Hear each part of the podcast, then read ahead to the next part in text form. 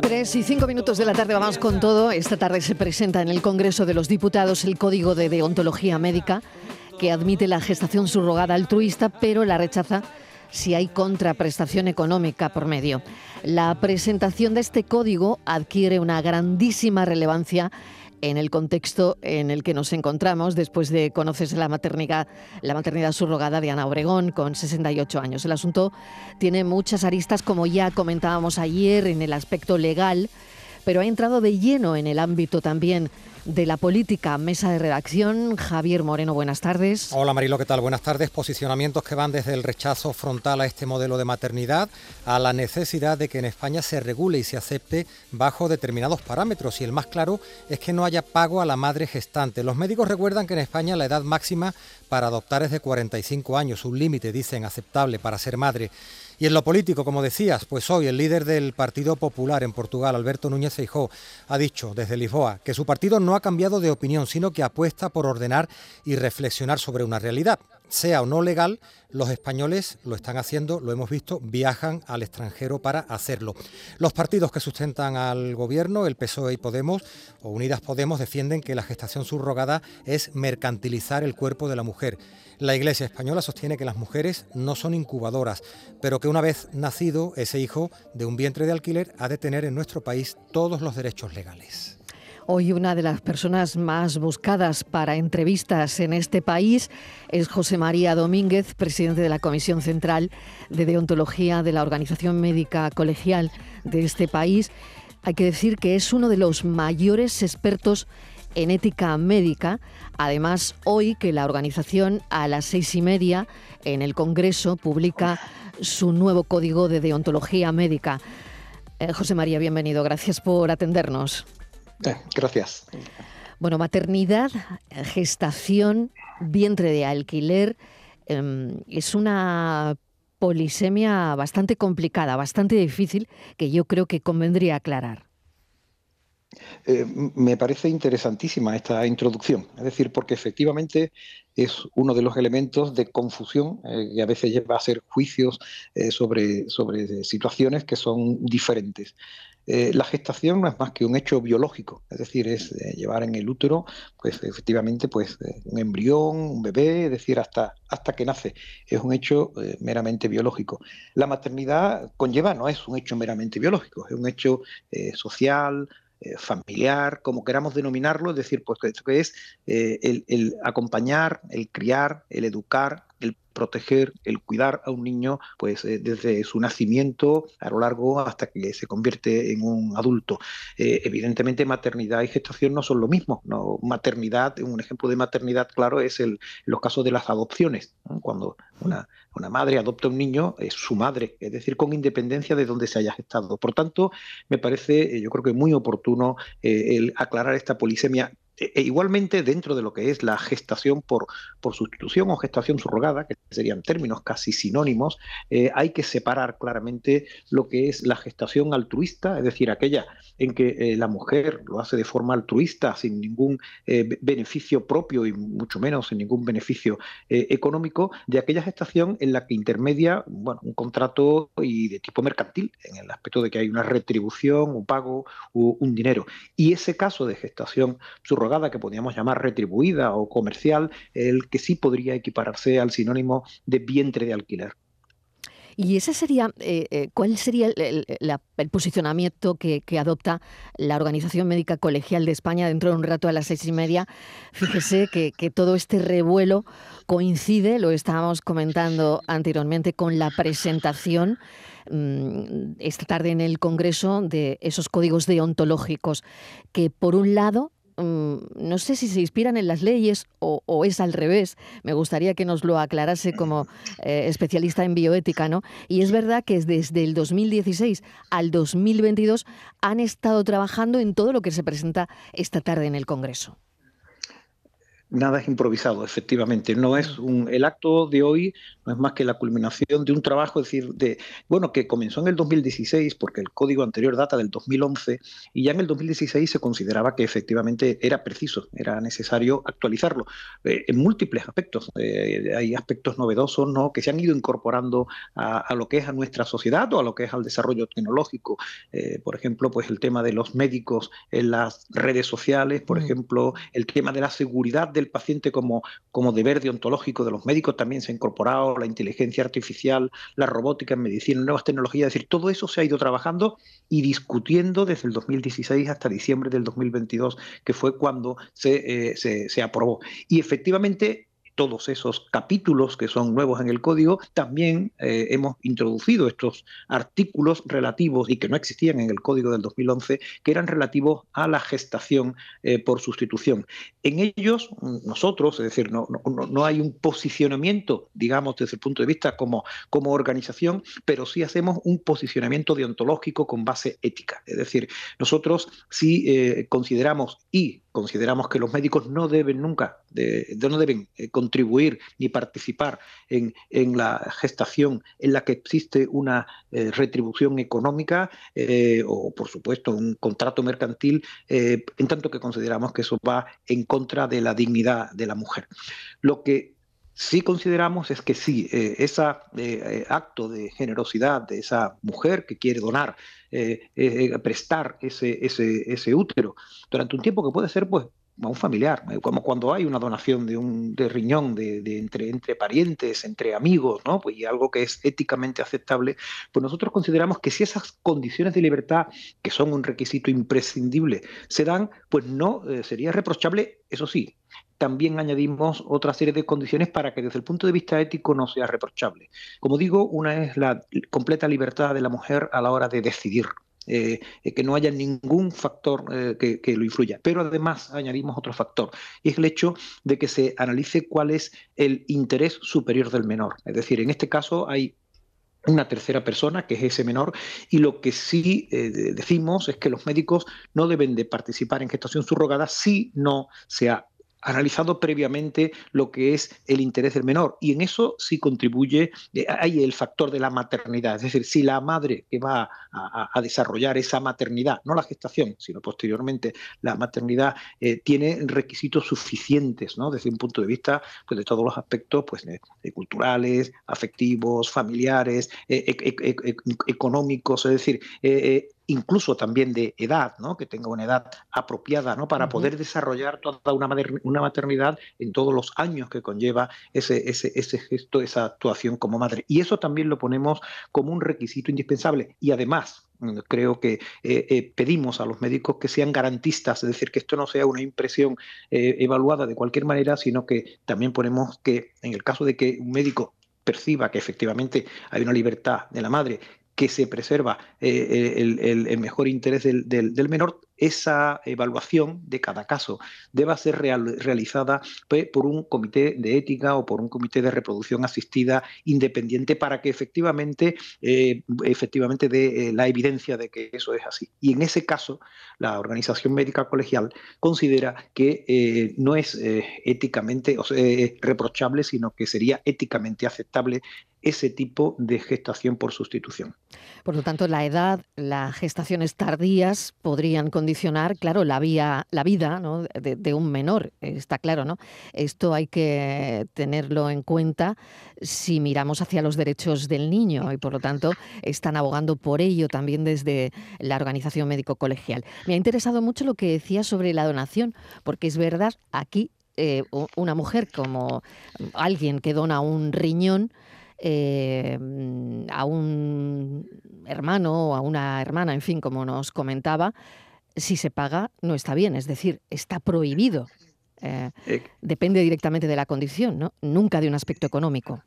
Exacto. Yo creo que el, paradigma de lo que es la donación de vivo en España, que yo creo que es un, ejemplo, eh, yo creo, de transparencia, de, ética, ¿no? Es decir, hay generosidad por parte de una persona eh, que, es capaz de, ceder un riñón a otra, a otra persona, es decir, para mejorar su vida, para y en España somos un ejemplo. Es decir, puesto que no solamente hay que asegurar, además, como decía, la libertad del donante y en todos los casos de donación de vivo en España eso se hace, es decir, siempre. No hay en España ninguna donación que no se haya confirmado previamente esa libertad de la persona que dona. Eh, y por otra parte, también en todos los casos la donación de vivo exige una revisión eh, por, por un comité de ética independiente que sea capaz de refrendar esa libertad del donante. Por tanto, eh, de modo bueno que pudiera ser eh, analógico, ¿no? Si podríamos, digamos, equiparar de algún modo eh, esa libertad de la persona donante, aunque sí, como digo, en el caso de la gestación, sí tenemos además que confirmar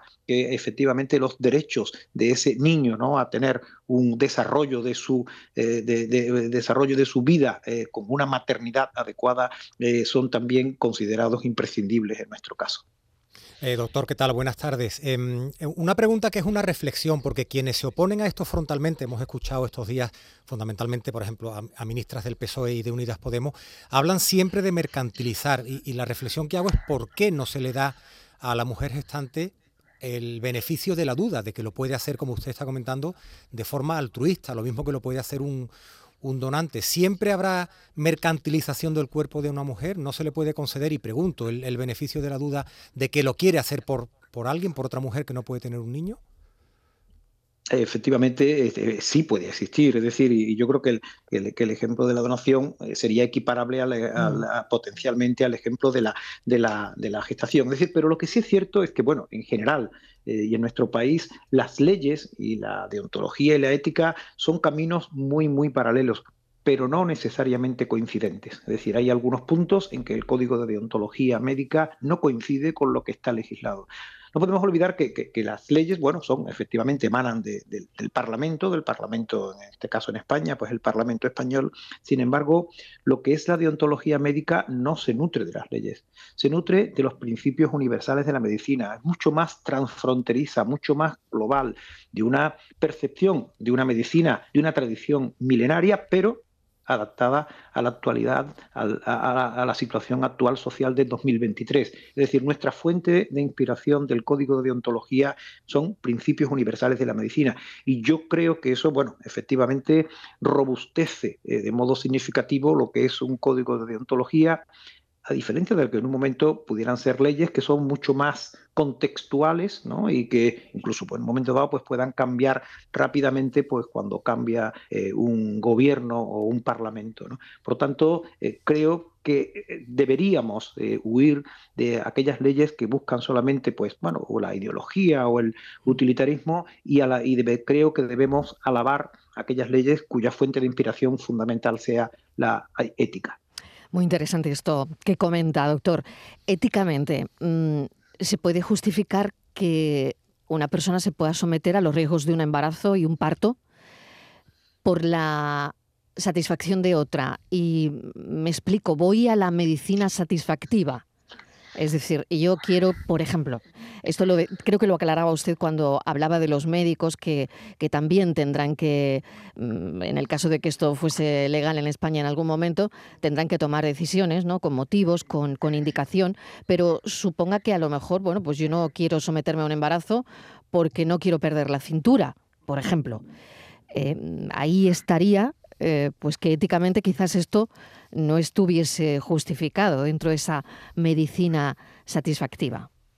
Efectivamente, eh, esto nunca debería entrar en el ámbito de la medicina satisfactiva. Es decir, efectivamente es algo que, no sería éticamente soportable. Es decir, lo, que sí no debemos olvidar que cuando hablamos de una gestación subrogada, digamos, hay tres principales eh, actores. Uno, lo que sería la, mujer que va a, prestar su útero y, condición sine qua non es que sea libre, que se respete su dignidad. Un segundo, que es el niño que va a nacer, que tiene que tener las mayores garantías de que se va a producir una maternidad que lo cuide, que lo eduque, que lo forme, que lo desarrolle, ¿no? Y una tercera persona, que es la persona que quiere ser madre.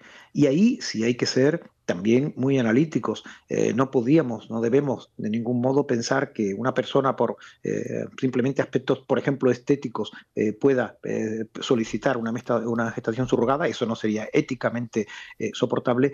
Y sin embargo, sí tenemos que considerar que hay determinados casos de maternidad que son eh, no solo de alto riesgo, sino a veces imposible, pues eh, podemos tener el caso de una, bueno, algunas malformaciones mm. uterinas mm. que, tienen algunas mujeres o alguna mujer que ha tenido cáncer de, a nivel de, de útero y que ha habido que extirparlo, es decir, en esos casos en los que sí estaría claramente indicado y son mujeres que no es medicina que podamos determinar satisfactiva, sino que efectivamente hay un sufrimiento por un, no posible desarrollo de maternidad, por un problema orgánico, y en esos casos son los que estarías eh, claramente eh, indicada, es decir, insoportable desde el punto de vista ético la gestación por sustitución altruista. Pues doctor Domínguez Roldán, le deseamos lo mejor para esta tarde a las seis y media, que presentan el nuevo código ético en el Congreso, donde hemos dicho ya que, y nos ha contado, que implica asuntos muy novedosos como la telemedicina, las redes sociales, la seguridad del paciente, las bases de datos y seguramente que también, claro, como no, hablarán de la gestación subrogada, porque es el tema estrella estos días. Gracias por atendernos. Un saludo. Gracias a usted por permitir la posibilidad de efectivamente aclarar e informar eh, de manera tan brillante. Gracias. Gracias. 3 y 20 minutos de la tarde.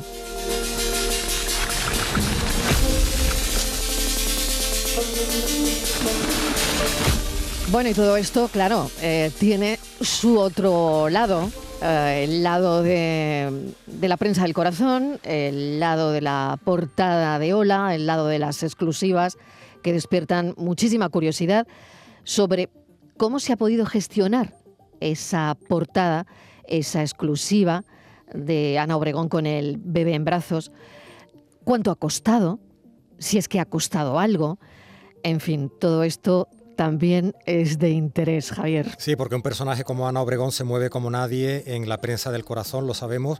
No estamos hablando de un robado, sino de un posado, algo que está pactado con los editores de la revista y queremos conocer más allá de este caso, pero también sobre esta portada, la de ayer, cómo funciona la prensa del corazón, cómo se negocian estas portadas, qué va a pasar ahora, porque es lógico pensar también, Mariló, que a esta recién nacida y a su madre las vamos a tener hasta en la sopa a cada paso que den, o no, quién mm. sabe, a no ser que Ana Obregón, como decimos, haya decidido que a partir de ahora quiere ser discreta y no exponer, no exponer a su hija en estos escaparates. Pero bueno, yo creo eh, Mariló, que mejor que nos lo cuente una, una, compañera que sabe mucho sobre, sobre estos asuntos. Claro, y hay una protección del menor, hay una protección de los menores, en fin, pero al final ahí está esa portada que al menor no se le ve la cara, es verdad, la niña no, no se le ve porque no está prohibido, es decir, hay una protección del menor, pero ahí está, ¿no? Todos hemos visto esa foto.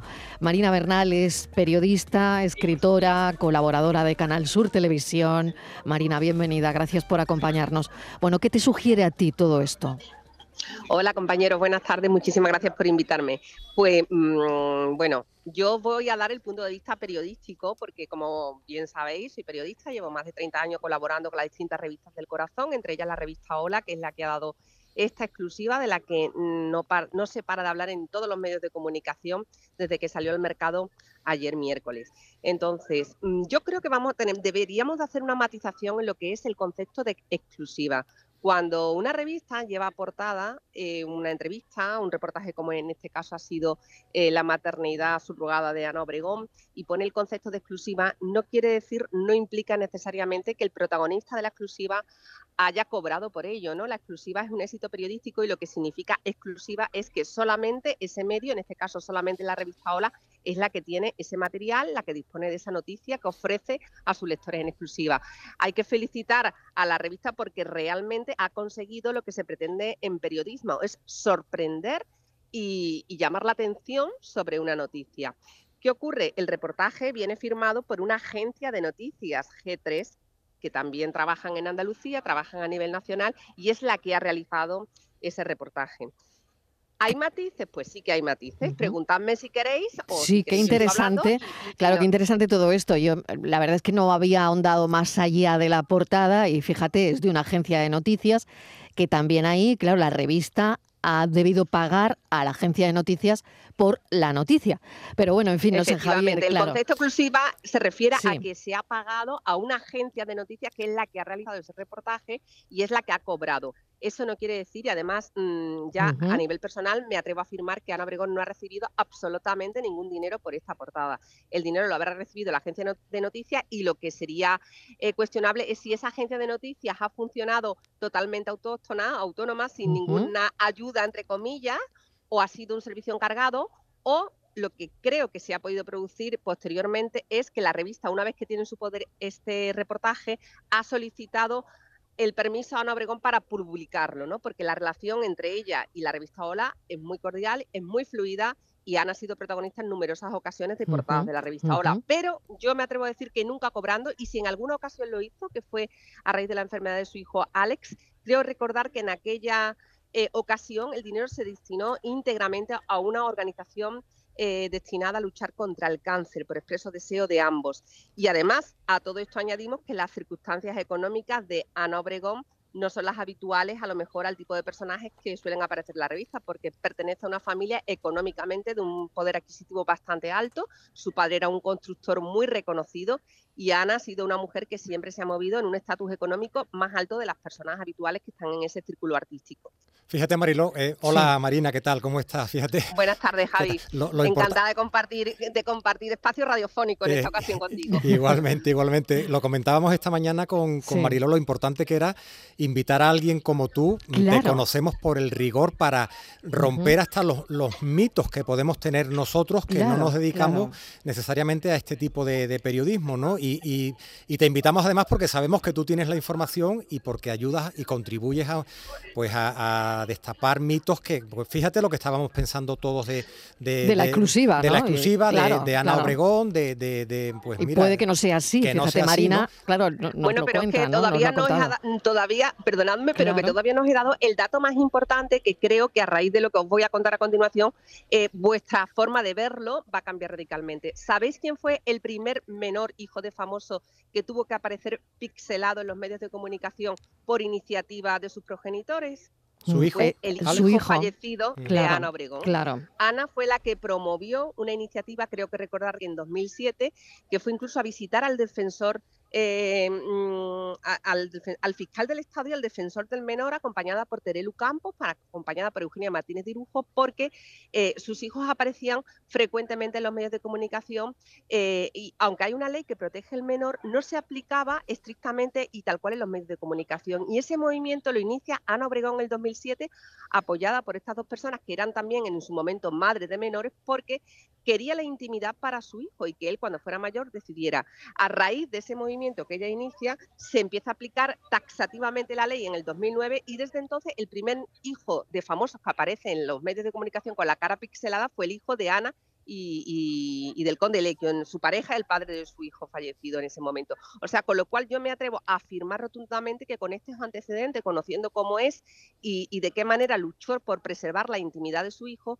no vamos a ver la cara de esta niña hasta que al menos sea mayor de edad, me atrevería a mm. afirmar. ¿eh?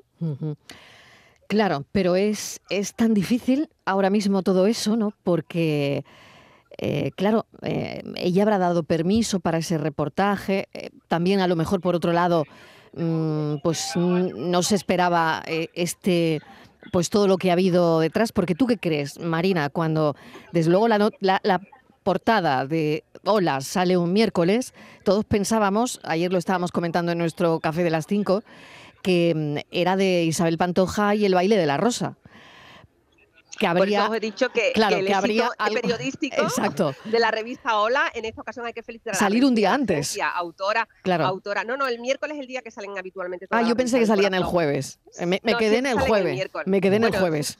No, ya salen el miércoles. Lo que ocurría es que se, se, rumoreaba que a lo mejor Hola adelantaba esta semana su edición por el baile de la Rosa y por el interés que había suscitado la presencia de Isabel Pantoja en el baile de la Rosa. Entonces se rumoreaba que posiblemente la revista Hola aparecería el lunes en, los kioscos. Yo ah. creo que a lo mejor esta era la idea inicial, pero que dada la repercusión y dada el, otro reportaje que llega a la redacción mm, de, mm, de, la maternidad de Ana Obregón, pues decidieron esperar y aguantar hasta el miércoles porque el impacto estaba asegurado, como hemos visto con esta noticia. Marina, ¿tú, crees que ahora, ¿qué, viene ahora? ¿Acoso y derribo a Ana Obregón? O, tú crees que la personalidad que tiene ella y el manejo, por lo que nos has contado que tiene de estas situaciones y de todo el tema legal, va, va a frenar un poquito a los medios, sobre todo con la niña, ¿no? Hombre, yo creo que evidentemente hay una ley que protege a los menores en nuestro país que se está aplicando desde hace muchísimos años. De hecho, los profesionales que nos dedicamos y que trabajamos con la revista del corazón no podemos eh, publicar ni difundir el rostro de menores sin la autorización expresa de sus padres, como bien sabéis. Y además yo creo que existe una conciencia que hace unos años no existía sobre proteger la imagen de los menores y que las consecuencias cuando no se protege ya por desgracia se han visto también, que repercuten luego en que estos niños crecen, se convierten en adultos, normalmente son personas pues que, lo han pasado mal y, y hay muchos, muchos personajes, muchos adultos actualmente por ejemplo, ahora mismo recuerdo, por ejemplo, a la hija de la duquesa de Alba, Eugenia Martínez de Irujo, que fue una mujer que se convirtió en centro de atención desde que nació y que estuvo expuesta en los medios de, comunicación mm. por ser quien era, ¿no? por su situación. Y que eso le pasó factura de adulta, porque le creó una inseguridad, es una persona tremendamente tímida y hasta llegar a superar esta situación, hasta acostumbrarse a esa imagen pública, pues le ha costado mucho trabajo. Actualmente lo gestiona bien, trabaja también eh, utilizando su imagen, pero lo ha reconocido públicamente en numerosas ocasiones. Entonces yo eh, me atrevería a decir que, casi, me atrevería hasta casi a afirmar, Javier, dado los antecedentes de Ana, de que no va a utilizar a su hija ni va a mostrar el rostro de su vida. Y máxime después del revuelo y del debate nacional que se ha creado a cargo del tema de lo que es la gestación subrogada, ¿no? ¿Tú crees que ella, Marina, eh, podía tener idea de que se iba a organizar algo así? de que iba a tener una repercusión con tantos matices, porque tened en cuenta que, como mm. bien habéis estado hablando al principio del programa, eh, se han puesto, se ha puesto en debate muchos temas, ¿no? Muchísimos. O sea, mm, entonces, de que iba a tener esa repercusión y de que iba a estar ese revulsivo, yo creo que no. Eh, yo creo que no contaba con que actualmente el uso de las redes sociales hace que todo el mundo tenga mm. voz, pero no todo el mundo cualificado. O sea, tenemos la posibilidad de comunicarnos, de conocer opiniones, pero no todo el mundo eh, tiene la responsabilidad de emitir una opinión basada en el conocimiento y en la información. Y muchas veces cuando opinas desde la desinformación, pues se pueden producir circunstancias complicadas. Eh, los medios normalmente solemos tener el filtro del rigor, pero como eh, a través de las redes sociales cualquiera puede opinar, hmm. yo creo que esas bases mínimas de comprobar, de contrastar, de informarse, no están al alcance de cualquier persona que quiera emitir una opinión. O sea, yo creo que se ha creado un tema de debate importante porque realmente se está produciendo esa situación frecuentemente y lo, y lo más llamativo es que son personajes conocidos, artistas o del mundo artístico, los que la protagonizan, ¿no? Por ejemplo, también recuerdo ahora mismo el caso de Miguel Bosé, que fue padre por, eh, de la misma manera que lo ha sido ahora a Ana Obregón, ¿no? Eh, es un tema que está ahí, y yo creo que la sociedad debe adaptarse a las circunstancias y se debe de legislar y se debe de tener en cuenta y, no, podemos obviarnos de que la sociedad va cambiando. Yo creo que además de poner el foco en el tema de la maternidad subrogada, deberíamos de poner el foco también en el tema de la adopción y de la acogida. Hay unos programas súper importantes de acogida para menores Recuerdo, por ejemplo, recientemente la asociación ACAN, que está a punto de cumplir 25 años, que ha iniciado una campaña para explicar lo que es la acogida de menores en hogares, que se realiza durante las vacaciones de los niños, los fines de semana, y también recordar que el tema de la adopción a nivel legal está bastante complicado. ¿Cuántas parejas, matrimonios hay que se llevan años y años intentando una adopción, ¿no? Y, y que los trámites burocráticos lo van retrasando inexplicablemente. Entonces, además de poner el foco informativamente en el tema de la maternidad subrogada, pongámoslas también en esos otros aspectos que son importantes, ¿no? Es mm. mi opinión al menos, compañeros.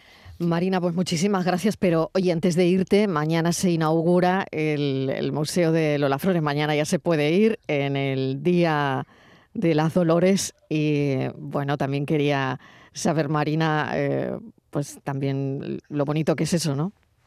Sí, bueno, esta mañana han estado sus hijas Rosario y Lolita en rueda de prensa con la alcaldesa Mamen Sánchez hablando de este momento tan importante en el año que se celebra el centenario del nacimiento de Lola Flores. Como ya sabéis, también yo publico un libro que se llama Lola, el brillo de sus ojos, donde se hace un recorrido por toda la vida de una mujer que fue excepcional, una andaluza internacional. Y por fin, mañana, a partir de las 12 de la mañana, se inaugura oficialmente su museo y será visitable desde por la tarde para todo aquel que quiera acudir a la Plaza de Belén, donde va a estar yo creo que no solo es el año de Lola Flores por este centenario, sino que es un tributo y un homenaje que Lola merecía como artista y como mujer, como persona. Claro que sí. Marina Bernal, muchísimas gracias, periodista, escritora, colaboradora de esta casa en la tele.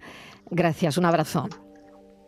Un abrazo y muchísimas gracias por invitarme. Ha sido un, un beso, Marina. Nos vemos. Hasta luego. Un beso. Un placer.